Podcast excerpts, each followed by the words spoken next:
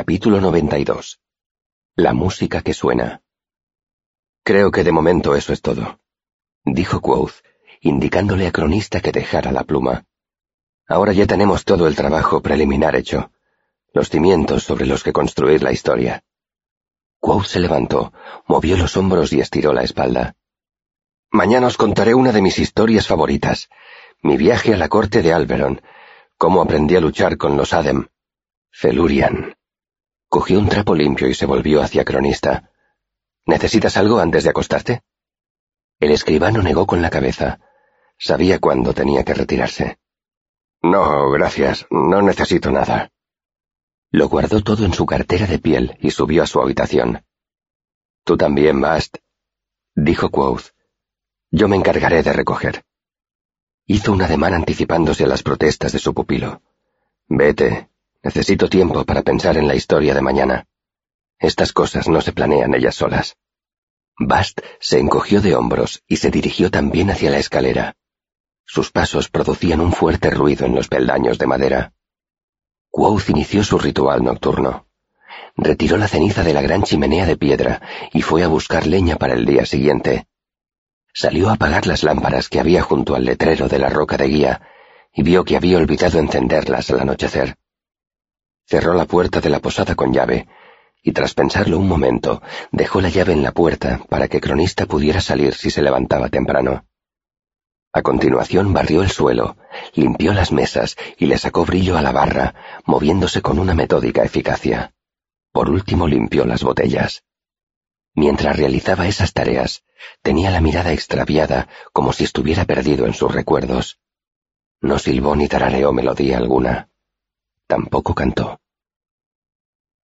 En su habitación, Cronista iba inquieto de un lado para otro.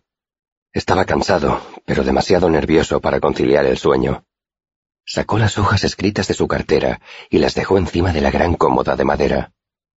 Limpió todos sus plumines y los puso a secar. Con cuidado, se quitó el vendaje del hombro, tiró la apestosa venda en el orinal y lo tapó. Por último, se lavó el hombro en el lavamanos. Bostezando, se acercó a la ventana y contempló el pueblo, pero no había nada que ver, ni luces ni nada que se moviera. Abrió un poco la ventana y dejó que entrara el fresco aire otoñal. Corrió las cortinas y se desvistió para acostarse, dejando la ropa en el respaldo de una silla. Por último se quitó la sencilla rueda de hierro que llevaba colgada del cuello y la puso en la mesilla de noche. Cronista se acostó y le sorprendió comprobar que durante el día le habían cambiado las sábanas, que estaban frescas y olían a lavanda. Tras vacilar un momento, Cronista se levantó y cerró con llave la puerta de la habitación. Dejó la llave en la mesilla de noche. Frunció el ceño, cogió la estilizada rueda de hierro y volvió a colgársela del cuello. Entonces apagó la lámpara y se metió en la cama.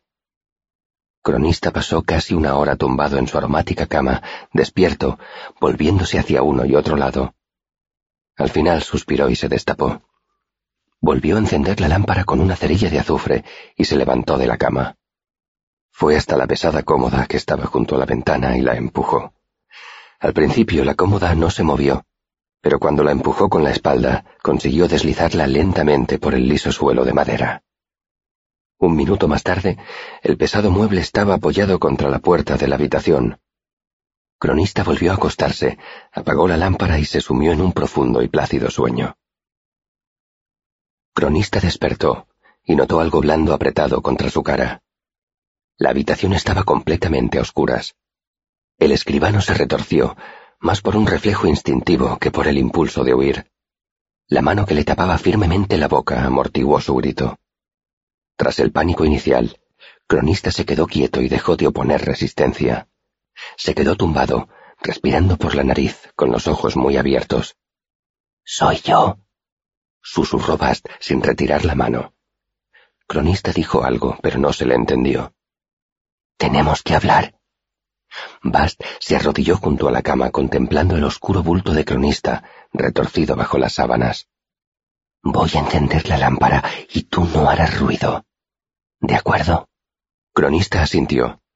Al cabo de un instante se encendió una cerilla que llenó la habitación de una luz rojiza e irregular y del acre olor del azufre. Entonces se encendió la lámpara, que proyectó una luz más uniforme. Bast se chupó los dedos y apagó la cerilla. Cronista, un poco tembloroso, se incorporó en la cama y apoyó la espalda en la pared. Llevaba el torso desnudo. Con timidez, se ciñó las mantas alrededor de la cintura y miró hacia la puerta. La pesada cómoda seguía en su sitio. Bast le siguió la mirada. Eso es una muestra de desconfianza, dijo con aspereza. Más vale que no le haya rayado el suelo. Esas cosas lo ponen furioso. ¿Cómo has entrado? preguntó Cronista. Bast agitó las manos ante la cara de Cronista. Silencio, susurró. No podemos hacer ruido. Tiene orejas de halcón. ¿Cómo? Empezó a decir Cronista en voz más baja, pero se interrumpió y dijo, Los halcones no tienen orejas. Bas lo miró sin comprender. ¿Qué? Acabas de decir que tiene orejas de halcón, y eso no tiene sentido. Bast arrugó la frente. Ya sabes a qué me refiero. No quiero que sepa que estoy aquí. Se sentó en el borde de la cama y se alisó los pantalones con afectación. Cronista agarró las mantas alrededor de su cintura. ¿Por qué has venido?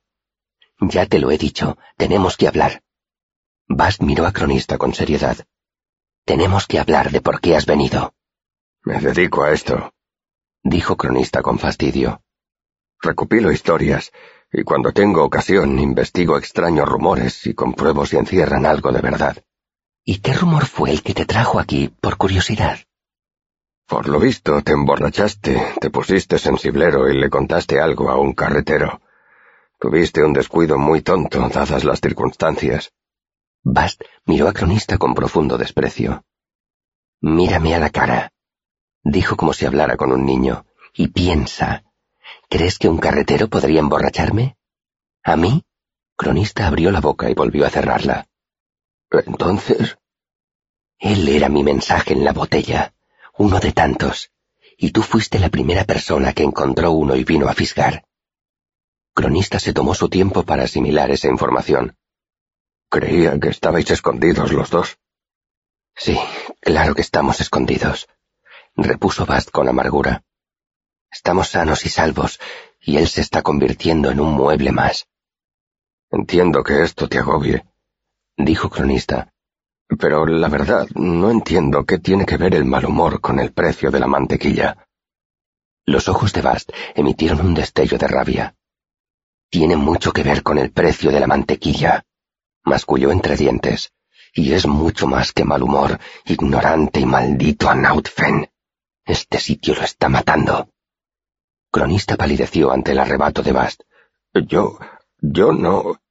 Bast cerró los ojos y respiró hondo. Era evidente que trataba de calmarse. Tú no entiendes nada, continuó Bast como si hablara consigo mismo, además de con cronista. Por eso he venido, para explicártelo. Llevo meses esperando que aparezca alguien, cualquiera. Incluso si vinieran viejos enemigos a ajustarle las cuentas, sería mejor que ver cómo se consume. Pero he tenido más suerte de la que esperaba. Tú eres perfecto. ¿Perfecto para qué? preguntó Cronista. Ni siquiera sé dónde está el problema. Es como... ¿Conoces la historia de Martin, el fabricante de máscaras? Cronista negó con la cabeza, y Bast dio un suspiro de frustración. ¿Y alguna obra de teatro?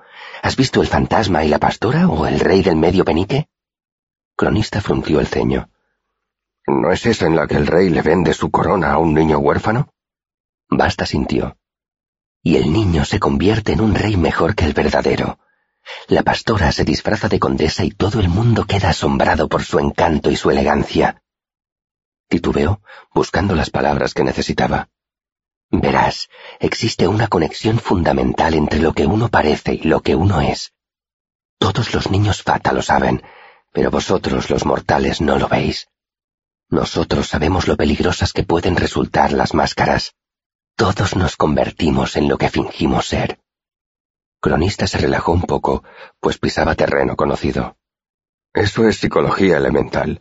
Si vistes a un mendigo con ropa lujosa, la gente lo trata como a un noble y el mendigo está a la altura de lo que esperan de él. Eso solo es la parte más pequeña, replicó Bast. La verdad es mucho más profunda. Es... Bas se atascó un momento. Todos nos contamos una historia sobre nosotros mismos, siempre, continuamente. Esa historia es lo que nos convierte en lo que somos. Nos construimos a nosotros mismos a partir de esa historia. Cronista arrugó la frente y despegó los labios, pero Bast levantó una mano. No, escúchame. Ya lo tengo. Conoces a una chica tímida y sencilla. Si le dices que es hermosa, ella pensará que eres simpático, pero no te creerá. Sabe que esa belleza es obra de tu contemplación. Bast se encogió de hombros. Y a veces basta con eso. Sus ojos se iluminaron. Pero existe una manera mejor de hacerlo. Le demuestras que es hermosa. Conviertes tus ojos en espejos, tus manos en plegarias cuando la acaricias. Es difícil, muy difícil, pero cuando ella se convence de que dices la verdad. Bast hizo un ademán emocionado. De pronto, la historia que ella se cuenta a sí misma cambia, se transforma. Ya no la ven hermosa, es hermosa y la ven. ¿Qué demonios quieres decir? le espetó Cronista. Solo dices tonterías. Lo que digo es demasiado profundo para que lo entiendas, dijo Bast con enojo. Pero estás a punto de captarlo. Piensa en lo que ha dicho él hoy. La gente lo tenía por un héroe, y él interpretaba ese papel. Lo interpretaba como si llevara una máscara, pero al final se lo creyó. Su ficción se convirtió en realidad. Pero ahora... Ahora la gente ve a un posadero, dijo Cronista.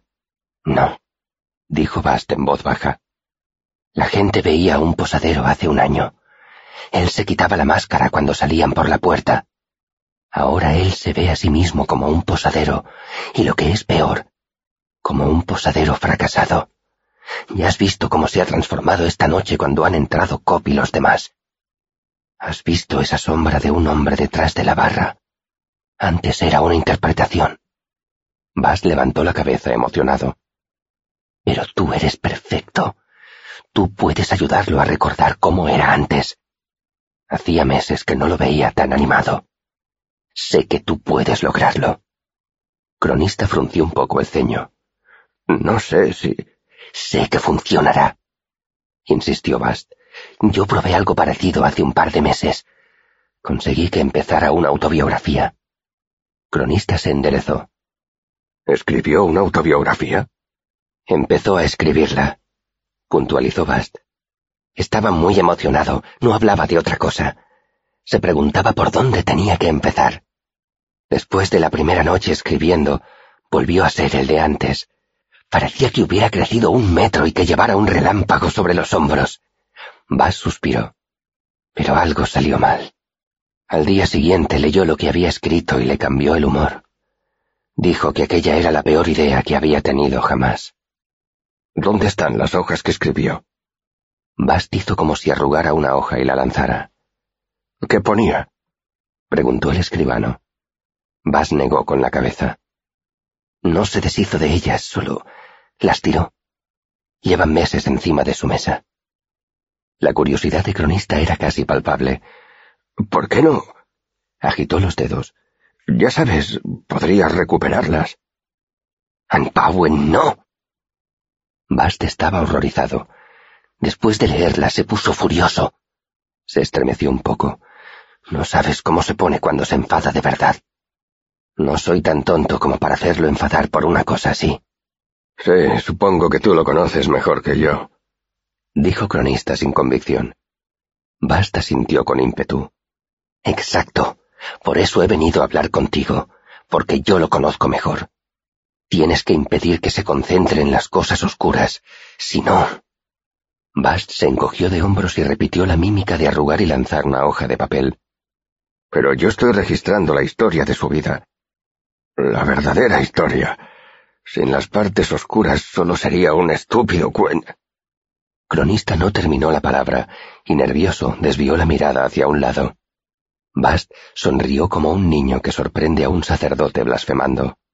Sigue, dijo con una mirada que denotaba un profundo placer, una mirada dura, terrible. Dilo. Un estúpido cuento de hadas. Obedeció cronista con un hilo de voz. Bast esbozó una amplia sonrisa. Si crees que nuestras historias no tienen también su lado oscuro, es que no sabes nada de los Fata. Pero aparte de eso, esto es un cuento de seres Fata, porque tú los estás recopilando para mí. Cronista tragó saliva y se recompuso un poco. Lo que quiero decir es que lo que él está contando es una historia verídica, y que todas las historias verídicas tienen partes desagradables. La suya más que ninguna, me imagino. Son desordenadas, complicadas y... Ya sé que no puedes hacer que no las mencione. Le interrumpió Bast. Pero puedes hacer que no se detenga en ellas. Puedes ayudarlo a recordar lo bueno. Las aventuras, las mujeres, las peleas, los viajes, la música. Bast paró en seco. Bueno, la música no. No le preguntes sobre eso, ni por qué ya no hace magia. Cronista frunció el ceño. ¿Por qué no? Por lo visto, la música... Basta adoptó una expresión sombría. No, dijo con firmeza, no son materias productivas. Antes te he hecho parar. Le dio unos golpecitos en el hombro, porque ibas a preguntarle qué había pasado con su simpatía. Antes no lo sabías. Ahora ya lo sabes. Concéntrate en las proezas, en su astucia. Agitó las manos, en ese tipo de cosas. En realidad a mí no me corresponde guiarlo hacia un sitio o hacia otro, dijo cronista con fría formalidad. Yo solo soy un recopilador. Solo estoy aquí para registrar la historia. Al fin y al cabo, lo que importa es la historia. Al cuerno con tu historia, le espetó Bast. Harás lo que yo te mande, o te partiré como si fueras una astilla. Cronista se quedó helado. ¿Me estás diciendo que trabajo para ti? Te estoy diciendo que me perteneces. Bast se había puesto muy serio. Hasta la médula. Yo te traje hasta aquí para alcanzar mi objetivo. Has comido en mi mesa y te he salvado la vida. Apuntó al desnudo pecho de cronista. Me perteneces tres veces. Eso hace que seas mío, un instrumento de mi voluntad. Harás lo que yo te ordene. Cronista levantó un poco la barbilla y su expresión se endureció. Haré lo que crea conveniente, dijo, y lentamente llevó una mano hasta el trozo de metal que colgaba de su cuello. Bast bajó un momento la vista y luego volvió a alzarla. ¿Crees que estoy jugando? preguntó con gesto de incredulidad. ¿Crees que el hierro te protegerá? Bast se inclinó hacia adelante, apartó la mano de cronista de un manotazo y asió el disco de oscuro metal antes de que el escribano pudiera reaccionar. Inmediatamente, el brazo de Bast se puso rígido y sus ojos se cerraron en un gesto de dolor. Cuando los abrió, se habían vuelto de un azul sólido, el color de las aguas profundas o del cielo al anochecer. Bast se inclinó hacia adelante y acercó su rostro a la cara de cronista. El escribano, presa del pánico, intentó hacerse a un lado y levantarse de la cama, pero Bast lo sujetó por el hombro. Escucha lo que voy a decirte, hombrecito, susurró. No dejes que mi máscara te confunda. Ves motitas de luz en la superficie del agua y olvidas la honda y fría oscuridad que hay debajo. Los tendones de la mano de Bast crujieron cuando apretó el disco de hierro. Escúchame. Tú no puedes hacerme daño. No puedes huir ni esconderte. No permitiré que me desobedezcas. Mientras hablaba, los ojos de Bast palidecieron hasta volverse del puro azul del cielo a mediodía. Te lo juro por toda la sal que hay en mí. Si contravienes mis deseos, el resto de tu breve existencia será una orquesta de desgracias. Lo juro por la piedra, el roble y el olmo. Te convertiré en mi blanco. Te seguiré sin que me veas y apagaré cualquier chispa de placer que encuentres. Jamás conocerás la caricia de una mujer, un momento de descanso, un instante de paz. Los ojos de Bast tenían la palidez azulada del relámpago y su voz era tersa y feroz.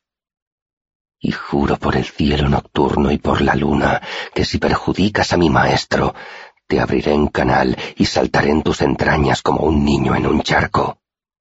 Encordaré un violín con tus tripas y te haré tocarlo mientras bailo. Bast se inclinó un poco más, hasta que sus caras quedaron a solo unos centímetros de distancia. Tenía los ojos blancos como el ópalo, blancos como la luna llena. Eres un hombre instruido. Sabes que no existen los demonios. Bast compuso una sonrisa terrible. Solo estamos los de mi raza. Se inclinó un poco más, y Cronista percibió su aliento que olía a flores. No eres lo bastante sabio para temerme como deberías temerme. No has oído ni la primera nota de la música que me impulsa. Bast se apartó bruscamente de Cronista y se retiró unos pasos de la cama. Se quedó plantado al borde de la parpadeante luz de la lámpara. Abrió la mano y el disco de hierro cayó al suelo de madera, resonando débilmente. Al cabo de un momento, Bast inspiró hondo y se pasó las manos por el cabello. Cronista se quedó donde estaba, pálido y sudoroso. Bast se agachó y recogió el anillo sujetándolo por el cordel roto. Le hizo un nudo al cordel con dedos ágiles. Mira, no hay ninguna razón para que no seamos amigos, dijo con naturalidad tendiéndole el collar a Cronista. Sus ojos volvían a ser de un azul humano, y su sonrisa dulce y encantadora. No hay ninguna razón para que no obtengamos todos lo que queremos. Tú consigues tu historia, él consigue narrarla, tú consigues saber la verdad, él consigue recordar quién es en realidad. Ganamos todos, y cada cual sigue su camino, más contento que unas Pascuas. Cronista alargó un brazo para coger el collar. Le temblaba un poco la mano. ¿Qué consigues tú? preguntó con un áspero susurro. ¿Qué esperas obtener tú con todo esto? La pregunta pilló desprevenido a Bast. Se quedó quieto un momento, tenso. Toda su fluida elegancia lo había abandonado. Por un instante pareció que fuera a romper a llorar. ¿Qué quiero? Solo quiero recuperar a Reshi. Dijo con voz débil, angustiada. Quiero que vuelva a ser como era antes. Hubo un momento de silencio. Bast se frotó la cara con ambas manos y tragó saliva. Llevo demasiado tiempo aquí. Dijo de pronto. Fue hasta la ventana y la abrió. Pasó una pierna por encima del antepecho y giró la cabeza para mirar a Cronista. ¿Quieres que te traiga algo? ¿Algo caliente para beber? ¿Más mantas? Cronista negó con la cabeza, como aturdido. Bast le dijo adiós con la mano, salió por la ventana y la cerró con cuidado.